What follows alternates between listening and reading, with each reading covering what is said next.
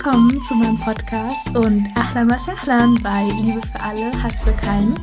Ich bin Hannah Parwana Momand und freue mich, dass du dabei bist. Assalamu alaikum und herzlich willkommen zu einer neuen Podcast-Folge. Liebe für alle, Hass für keinen. So, so schön, dass du hier dabei bist.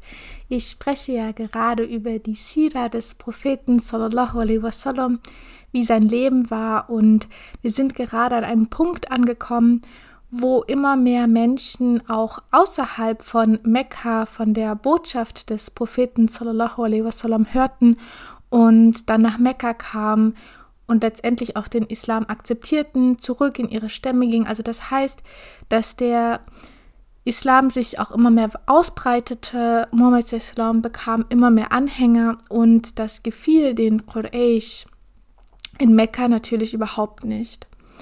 Und ich hatte in den letzten Podcast-Folgen schon so ein paar Strategien ähm, angesprochen, die eben die Quraysh hatten, zum einen, dass sie mit Abu Talib gesprochen haben, weil Abu Talib als Onkel des Propheten sallallahu alaihi wasallam ja auch einen erheblichen Einfluss auf ihn hat. Nachdem das aber nicht geklappt hat, weil eben Muhammad mit Tränen in den Augen seinem Onkel klargemacht hat, dass er nicht einfach aufhören kann, den Islam weiter zu verbreiten, das zu erzählen, was er eben sagt, weil das seine Lebensaufgabe ist und er kann nicht damit aufhören. Und als Abu Talib das verstanden hat, sicherte er ihm noch mehr Schutz und forderte dann auch die Banu Hashim, also den Stamm, der dem Islam angehörte, der Familie, forderte sie aus, auf, auch Muhammad Islam weiterhin zu schützen. Und genau deswegen hat das nicht so ganz geklappt, diese Strategie. Sie hat eher dazu geführt, dass Abu Talib verstanden hat, wie wichtig das Ganze für Muhammad sallallahu alaihi wasallam ist. Als das also nicht geklappt hat, mit Abu Talib zu sprechen und ihn irgendwie davon zu überzeugen, dachten sie sich, okay, wir müssten vielleicht Muhammad Islam intellektuell herausfordern, sodass sie eben mit einem einen Mann zu ihm schicken, der intellektuell sehr reif ist und sehr viele Städte auch bereist hat und weiß, wovon er spricht, der auch sehr viel Respekt in der Gesellschaft in Mekka hat. Und wenn sie dachten, wenn er mit Mohammed sallam intellektuell agiert und ihn herausfordert und dann, und dann den Leuten in Mekka sagt, dass er ja doch nichts anderes als ein Poet ist oder ein Magier oder Zauberer, dann werden die Leute das eben verstehen, Mohammed sallallahu alaihi wasallam nicht weiter zu folgen. Sie dachten sich also, wir nehmen Otba ibn Rabi'a. Otba ibn Rabi'a war ein Führer der Quraysh, sehr wohlhabend und politisch einflussreich und er ist auch viel gereist. Also er hatte sehr viel Wissen, er war respektiert unter den Leuten in Mekka und er sollte eben Muhammad Islam als Poeten, Magier oder Verrückten entlarven, wenn er mit ihm spricht und ihn intellektuell herausfordert. Utbah bin Rabi'a ging also zu Muhammad sallallahu alaihi wasallam und fragte ihn, ob er sich für etwas Besseres halte als seine Vorväter. Also er provozierte ihn ein wenig und sagte, ja, hältst du dich denn für etwas Besseres als deine Vorväter, dass du ja unsere Götzen jetzt hier runter machst? Und Moises antwortete nicht darauf. Er blieb still, weil er wusste ganz genau, was soll ich denn jetzt auf so eine Provokation antworten. Ähm, er will ja nicht wirklich mit mir reden oder etwas herausfinden. Er ist nicht interessiert daran, was ich zu erzählen habe, deswegen lieber bleibe ich still. Und Otbay bin Rabi'a machte dann weiter und machte Mohammed auch Vorwürfe, dass er eben die Gesellschaft spalte und dass er für sehr viel Unruhen sorge und dass er eben die Abgötter in den Dreck ziehe und dass sie auch dafür sorge, dass die Leute außerhalb von Mekka jetzt sagen, dass wir einen Magier unter uns haben. Also dass, ja, du ziehst unseren Ruf sozusagen mit runter. Mm, diesen Vorwurf machte Utbah ibn Rabi'a Muhammad sallallahu alaihi wasallam. Und er sagte, dass es ja jetzt einfach reicht, dass jetzt Schluss ist. Und wenn er nicht aufhört, müssen wir in Betracht ziehen, auch zum Schwert zu greifen. Also wenn er nicht aufhört, weiter den Islam zu verbreiten, dann werden sie darüber nachdenken, ihn mit Waffen stillzukriegen. weil sie das aber eigentlich gar nicht wollen, weil sie eigentlich gar nicht zum Schwert greifen wollen, machte Utbah ibn Rabi'a Muhammad ein Angebot und sagte, hey du, wir haben uns da was überlegt. Alle Führer der Quraysh haben ihr Geld gegeben und wir haben jetzt so einen Fonds aufgebaut. Und wenn du möchtest, kannst du der reichste Mann in Mekka werden. Und wenn du jetzt nicht an Geld interessiert bist, wir können dir auch die schönsten Frauen aus Mekka zur Verfügung stellen. Du kannst von mir aus zehn Frauen heiraten, alles, was du willst. Nur musst du aufhören, den Islam weiter zu verbreiten. Also wenn man sich jetzt vorstellt, wenn man weiß, wie Muhammad sallallahu alaihi wasallam ist, weiß man, dass Mohammed Islam weder an Geld noch an Tausenden von Frauen interessiert ist und dass dieses Angebot eigentlich wieder komplett für den Arsch ist. also das heißt, Mohammed Islam war auch die ganze Zeit ruhig. Er hat nicht ja ein Wort gesagt, er hat es einfach nur angehört und dachte sich bestimmt innerlich, okay, eure Strategien werden auch immer dubioser. Auf jeden Fall, als Utbah bin Rabi'a fertig war mit Sprechen, fragte Moses Islam auch, ja, bist du jetzt fertig? Und Utbah sagte, ja, okay. Und dann fing Moses Islam an, den Koran zu rezitieren. Bismillahirrahmanirrahim. Hamim.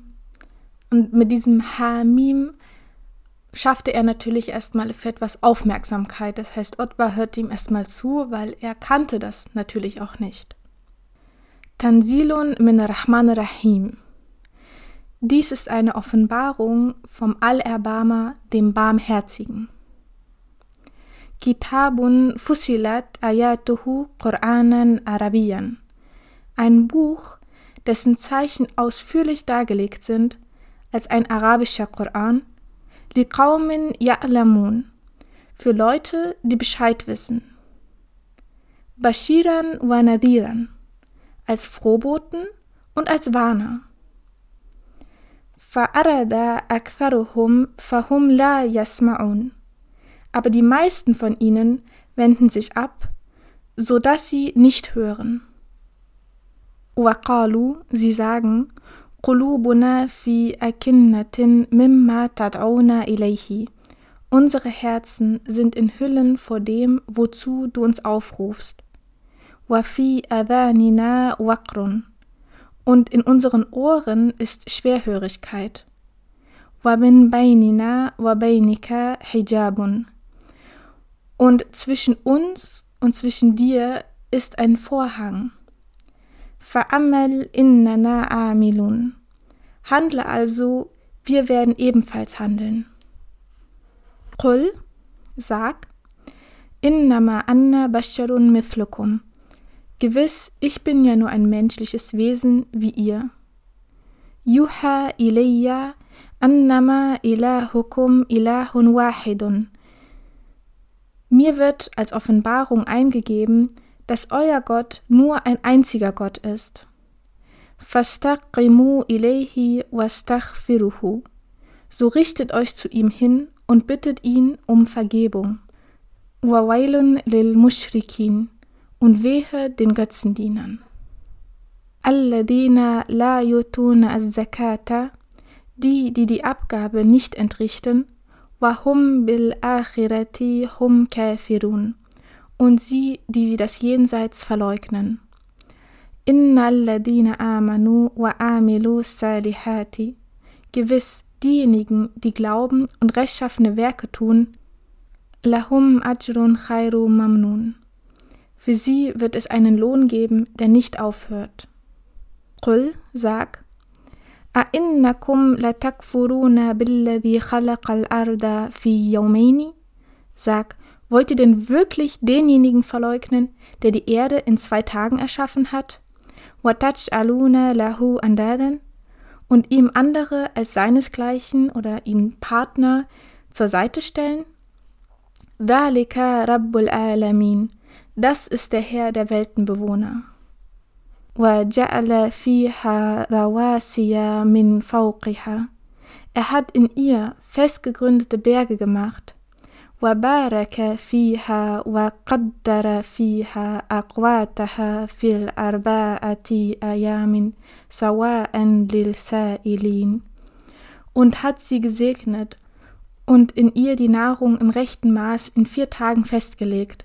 gleichmäßig für diejenigen, die danach fragen. ثم استوى إلى السماء Hierauf wandte er sich dem Himmel zu, وهي دخان während er noch aus Rauch bestand. فقال لها وللأرض und sagte dann zu ihm und zur Erde, اتيا طوعا أو كرها Kommt beide her, freiwillig oder widerwillig. قالتا, sie sagten, أتينا تائين, wir kommen in Gehorsam. فقداهن سبع سماوات في يومين. So führte er sie als sieben Himmel in zwei Tagen aus. وأوحى في كل سماء أمرها und gab jedem Himmel seine Aufgabe ein. وزين السماء دنيا بمسابح und wir haben den untersten Himmel mit Lampen geschmückt. وحفظا und auch als Schutz. ذلك تقدير العزيز العليم. Das ist die Anordnung des Allmächtigen und Allwissenden. فَإِنْ أَعْرَدُوا فَقُلْ Wenn sie sich also abwenden, dann sag أَنذَرْتُكُمْ صَائِقَةً Ich warne euch vor einem Donnerschlag. مثل Sa'iqati Adin wa Thamuda, gleich dem Donnerschlag der Ad und Thamud. Und Utbah bin Rabi'a wusste von den Ad und Thamud und wie sie zerstört wurden und ja, sagte in diesem Moment eben zu Mohammed dass er stoppen soll, dass er aufhören soll, dass er nicht weiter ähm, reden soll, weil er hatte Angst, dass in diesem Moment diese Strafe auch auf ihn ja einbrechen wird, dass jetzt ein Blitzschlag vom Himmel eben herabkommt. Und deswegen, also diese Worte des Propheten sallallahu alaihi wasallam, verängstigten Otba ibn Rabi'a so sehr, dass er Muhammad stoppen musste, nicht weiter aus dem Koran zu rezitieren. Und er teilte das dann auch den Quraysh mit. Also er kam dann zu den Quraysh wieder zurück, ja, war total verängstigt und sagte, dass die Worte von Mohammed nicht von diesem Planeten waren.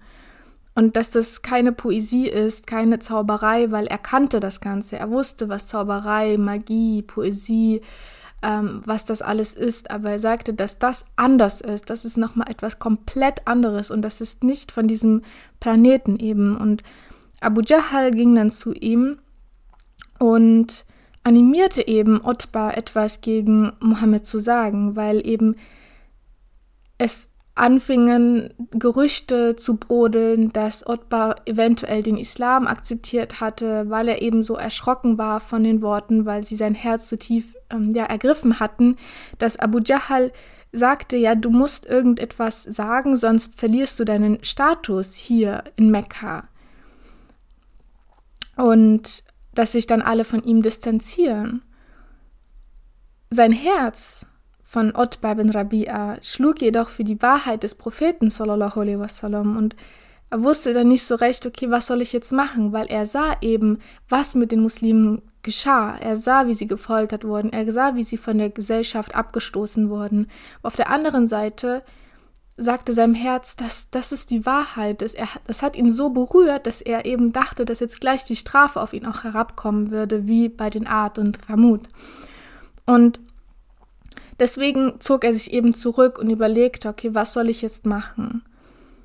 Und weil eben Otba dieses Opfer nicht bringen wollte, teilte er dann nach einigen Tagen mit, dass er sich von der Magie von Mohammed eben erholen musste, dass er komplett durch den Wind war und dass ähm, Mohammed nichts anderes als ein Magier sei, der ihn eben ja getroffen hatte und dass er jetzt total durch den Wind war und sich jetzt erstmal ein paar Tage auch zurückziehen musste, um das Ganze zu verarbeiten. Aber jetzt ist er von der Magie von Mohammed geheilt und er könne jetzt wieder klar und deutlich reden.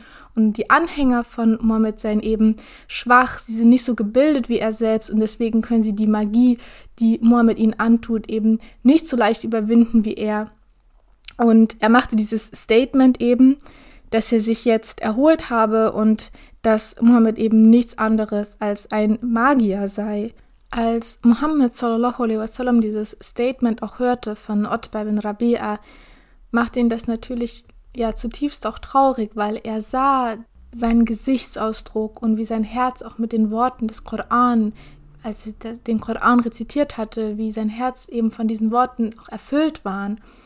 Und ja, aber Utbah ibn Rabi'a hat eben in diesem Moment nicht auf sein Herz gehört, er hat vielmehr auf sein Gehirn gehört, auf, auf sein Denken, hat das viel zu rational gesehen, weil er wollte eben nicht dieses Opfer bringen, er wollte nicht gefoltert werden, er wollte nicht ausgestoßen werden. Und deswegen hat er dann sozusagen dieses Statement gemacht, obwohl eigentlich sein Herz für etwas anderes, für den Islam schlug, aber wählte er dann für sich den einfacheren Weg, eben den Islam abzuwählen und damit kein Teil der Folterattacken der Quraysh zu sein. Und wie ich es gerade auch anspreche, das Foltern, das war eben die dritte Strategie. Und als die Quraysh merkten, dass ihre zweite Strategie auch nicht sehr erfolgreich ist, also dass niemand mit Mohammed Islam so wirklich intellektuell ihn herausfordern kann, mm, griffen sie eben dann nur auf das Foltern zu. Das heißt, sie verstärkten ihre Folterattacken und als Islam im fünften Jahr seiner Nubur, also seiner Prophetie war, verstärkte sich das Foltern immer mehr, weil eben die anderen beiden Strategien nicht ihren gewünschten Erfolg gezeigt hatten. Als Islam das eben sah, wie immer mehr seine Anhänger der Muslime unterdrückt wurden, versammelte er viele dieser unterdrückten Muslime und schlug ihnen halt vor, an einen Ort zu gehen, an einem Ort auch zu leben, wo sie nicht mehr gefoltert werden, wo sie sicher sind, wo sie in Ruhe ihren Islam ausführen können, ohne ständig diese Angst zu haben, dass sie wieder gefoltert werden, geschlagen werden und all desgleichen. Und Mohammed sallallahu alaihi wasallam hatte dafür Abyssinien im Kopf. Also es ist ein Ort in Ostafrika, wo halt ein, ein König lebte, der für seine Toleranz auch sehr bekannt war. Also Mohammed sallam stellte ein paar Nachforschungen an und ja, überlegte sich, wo er denn seine Anhänger, die Muslime, seine Sahaba eben am sichersten hinschicken konnte. Und man muss dazu sagen, dass zu dieser Zeit etwa ca. 100 Muslime in Mekka lebten. Und für alaihi wasallam war es eben wichtiger, dass die Anhänger oder seine Sahaba einen sicheren Ort zum Leben haben, als dass er eben eine große Community um sich hat. Also er hatte er, für ihn war es besser, dass er ein paar der Muslime an einen sicheren Ort schickt, wo sie eben nicht mehr unterdrückt und geschlagen und gefoltert werden, als dass er sie immer um sich herum hat und seine Community sozusagen immer weiter vergrößert. Deswegen entschied er sich dafür, diesen Schutz, also dass der Schutz für ihn wichtiger war als die große Community um ihn herum. Und genau, er fand halt raus, dass in Abyssinien ein König lebte, ein christlicher König, also das heißt, dass im Christentum gibt es ja auch den Monotheismus und ähm, die Schrift, die Bibel und auch die Prophetie, also es gab Propheten und es gibt das Jenseits und das Diesseits. Und Mohammed sallallahu alaihi wasallam dachte sich, dieser König in Abyssinien hat mehr gemeinsam mit den Muslimen als die in Mekka lebenden Götzendiener und Götzendienerinnen. Und deswegen dachte er sich, okay, es ist doch viel besser, wenn ich sie dorthin schicke, dort können sie in Ruhe leben und der König ist eh tolerant, also in dem Königreich von dem abyssinischen König lebten auch ja eine Minderheit von Juden und auch von Götzendienern und Feueranbetern. Also es war eine gemischte Community, auch viele Minderheiten religiös, aber der König, also Anajashi, akzeptierte das und tolerierte jegliche Religion und deswegen dachte sich Muhammad sallallahu alaihi wasallam, es ist besser, wenn ich einen Teil der Sahaba dorthin schicke, dass sie eben sicher sind. Und genau, er teilte eben den unterdrückten Muslimen mit, dass sie dort leben können, wenn sie möchten. Und es entschieden sich dann auch letztendlich 15 bzw. 16 Leute, also 16 der Sahaba, dorthin zu gehen. Da unterscheiden sich die Überlieferungen, deswegen manche Überlieferungen steht, das ist 15, bei manchen 16. Auf jeden Fall waren vier Frauen und ähm, elf beziehungsweise zwölf Männer. Und die Frauen waren halt auch immer die Frau des jeweiligen Mannes und die anderen Männer waren Single. Und genau unter denen, die dort eben hingingen, ähm, war einmal Uthman ibn Affan und Ruqayya. Ruqayya war die Tochter des Propheten sallallahu alaihi wasallam. Ruqayya radiallahu anha. Und Uthman ibn Affan war eben derjenige, ich hatte ja schon mal darüber gesprochen, dass er auch aus seiner eigenen Familie attackiert, attackiert wurde, ähm, eigentlich ein sehr angesehener Mann war in Mekka, aber seitdem er Moslem geworden ist, wurde er sogar von seiner eigenen Familie attackiert und gefoltert, festgebunden irgendwo und deswegen entschied sich Muhammad sallallahu alaihi wasallam eben ihn mit seiner Tochter Ruqayya radiallahu anha dorthin zu schicken. Weiterhin Musab ibn Umair, ähm, über ihn hatte ich ja auch schon gesprochen, dass er von seiner Mutter eben ja ohne Kleidung einfach auf der Straße ausgesetzt wurde und er dann zum Propheten sallallahu alaihi wasallam ging. Und auch Abu Salama und Ummu Salama, also das heißt, dieses Pärchen, die wo Ummu Salama auch später eine der Frauen von Muhammad sallallahu alaihi wasallam wird und dann noch weitere. Also, das heißt, diese aus 15 bzw. 16 bestehende Gruppe der Sahaba schlichen sich also in der Nacht aus Mekka dann an diesem Tag auch raus in Richtung Abyssinien und sie hatten dann auch sogar nicht genug Transportmittel, also das heißt, sie hatten nicht genug Pferde oder Kamele, die sie eben bis nach Abyssinien tragen konnten.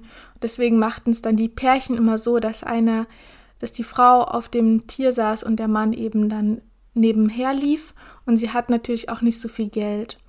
Und am nächsten Morgen fiel das den Quraysh natürlich auf, dass da ein paar Leute nicht mehr in der Stadt waren.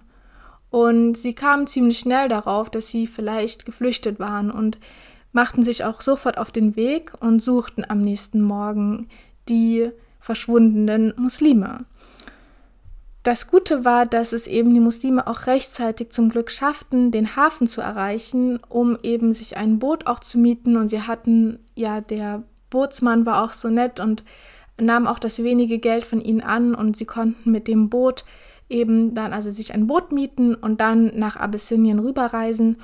Und genau, das schafften sie alles rechtzeitig, weil die Quraysh kamen natürlich auch bis zum Hafen und schauten dort, aber es war niemand mehr da, deswegen kehrten sie zurück und sagten, wir können sie nicht mehr finden.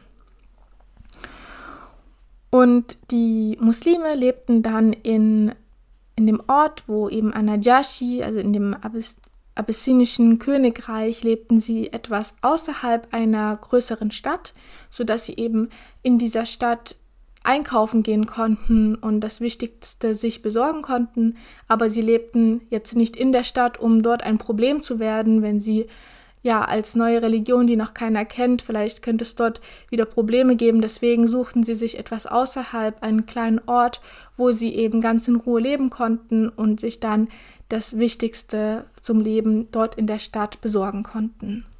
Seitdem die erste Gruppe von Sahaba ausgewandert sind nach Abyssinien, bewachten die Quraysh dann auch noch mehr die Muslime, sodass niemand mehr einfach rausgehen konnte.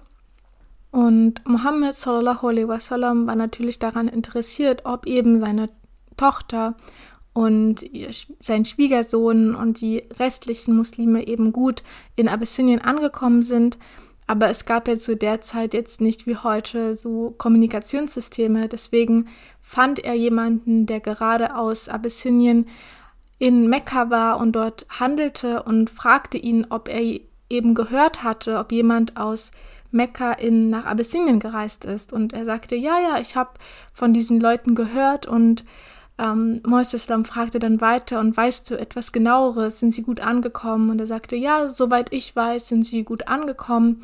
Und weil Moiseslam natürlich auch ein Familienmensch war, wollte er wissen, wie es auch seiner Tochter geht und fragte dann den Mann, diesen Händler, immer weiter und sagte, okay, was hast du noch gesehen? Was, welche Informationen hast du noch? Und der Mann aus Abyssinien, der in Mekka handelte, sagte dann, dass er eben gesehen hatte, wie ein, wie ja ein, ein Anführerpärchen, das war dann Uthman und Ruqayya, radiallahu anhuma, eben vorne in der Gruppe waren und dass er sogar mit ihnen sprach und dass es allen gut geht. Und das beruhigte Muhammad sallallahu alaihi wasallam dann und ja, war beruhigt, dass es eben den Muslimen gut ging, dass er einen guten Ort für sie finden konnte und genau, dass sie eben nicht mehr gefoltert werden konnten.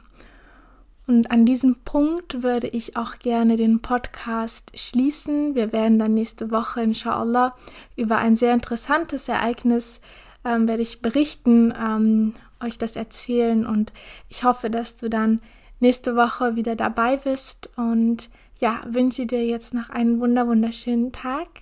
Mach's gut. Ma salam.